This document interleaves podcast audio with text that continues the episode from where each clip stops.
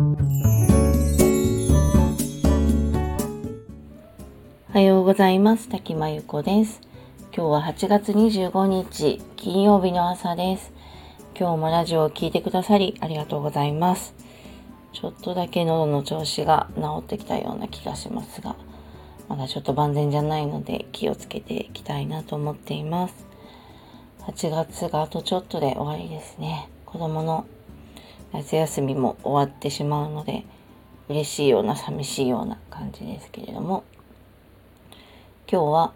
えー、保守的な選択や普通が落ち着くと思う自分の精神に抗いたいという自戒のようなお話です。私はあの起業をして会社をやってますけれどもあの起業してから、まあ、人とはやっぱり違うことをしないと成功できなかったり事業がうまくいかなかったり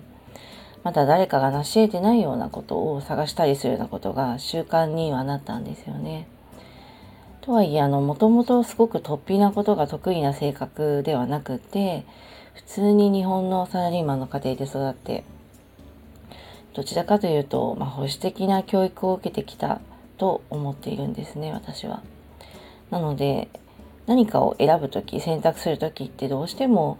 まあ人から浮かないようにするっていうか日本人あるあるの、まあ、空気を読む選択をしちゃうっていうのはもともとの性質としてあるんですよね。で多くの日本人はやっぱりその考え方って持っていて、まあ、それだけ育った環境の影響とかね、まあ、日本の教育の影響って大きいかなと思っています。で仕事上では意識していてあの、まあ、保守的な選択よりは積極的な選択を選んだりとかやってないことチャレンジしてみようって思ったりちょっとリスクがあっても、まあ、それやってみようよって思えるんですけどただプライベートでは、ま、どっちかというとこうコンサバティブな保守的な選択が多くって、まあ、服装も落ち着いたものを選んでしまうしそうやってこう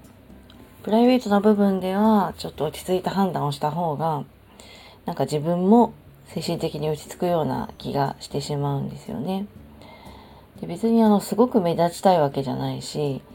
なんか浮くほどすごくそうですね人から注目されたいわけでもないので、まあ、どうしても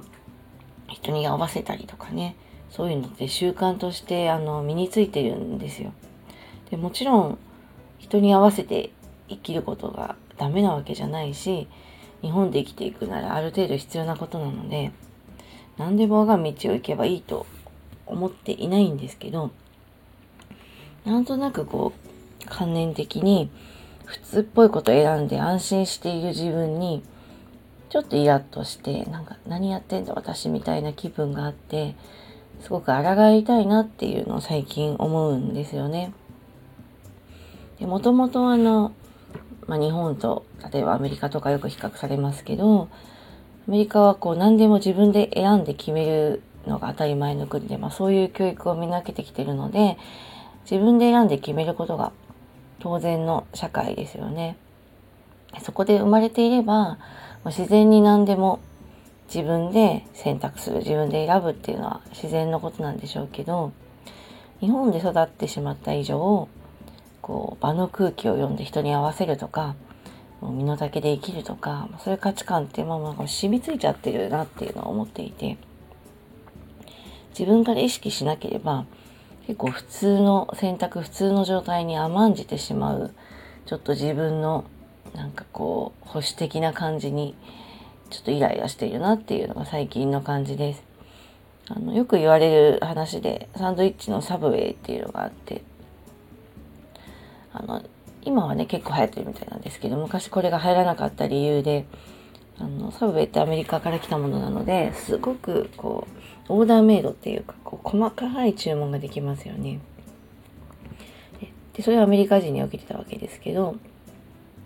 日本人はこの自由すぎること細かい選択ができすぎることが面倒くさいと感じるんじゃないかっていうふうに言われていて自由とか選択肢がありすぎることとそれを短い時間で決めることに結構日本人はプレッシャーを感じるみたいな話があって、まあ、当然日本には日本の良さがあってそもそも国民性が違いますし、もうなんかアメリカに何でも従うみたいなことを言うのもどうかなっていつも思っているんですけど、ただ私がやっているあのスタートアップの仕事とか起業家の仕事ってあの短い時間で判断しなきゃいけないことすごく多いしあらゆるこう選択肢がある中で自分で決めて、まあ、自分で判断するってすごくそういうのの繰り返しだなって思ってるんですね。でもちろんあのその分どうでもいいことに時間を使いたくないので例えばこう有名な経営者がね服装をこうパターン化して決めているとか食べるものもほぼ決めているとかそういう話よく聞くのでそれはそれで全然 OK だと思うしあの一つのやり方だと思うんですけどもともとこう保守的な教育で保守的な社会で育った私からすると、まあ、自分のこの保守的な判断に落ち着くみたいな精神をちょっと抗いたくてそのそうすることでこう自分の判断に何か自信が持てたりこう人と違って何かこう独自の発想が持てたことを逆に安心するみたいな挑戦も変化もより楽しめるんじゃないかなと思ったりしています。すごくまだ葛藤している部分で自分の中でまだ試行錯誤をしていてあの結論が出ていることじゃないんですけどなんとなくまあ今教育なんかも変わってきて子供のねあの教育もすごく変わってきていて子供には同調圧力なんか抗ってほしいなって思う中で、まあ、自分が同調してどうするんだろうみたいな気持ちもあるのでちょっと頑張ってこのなんか普通保守的を選んじゃう落ち着く自分に抗ってみたいなと思っています私がすごく多分見た目でなんかすごく変わるわけじゃないと思うので、ま、自分の中のあくまで自己改革ですけれどもあのそうやって意識して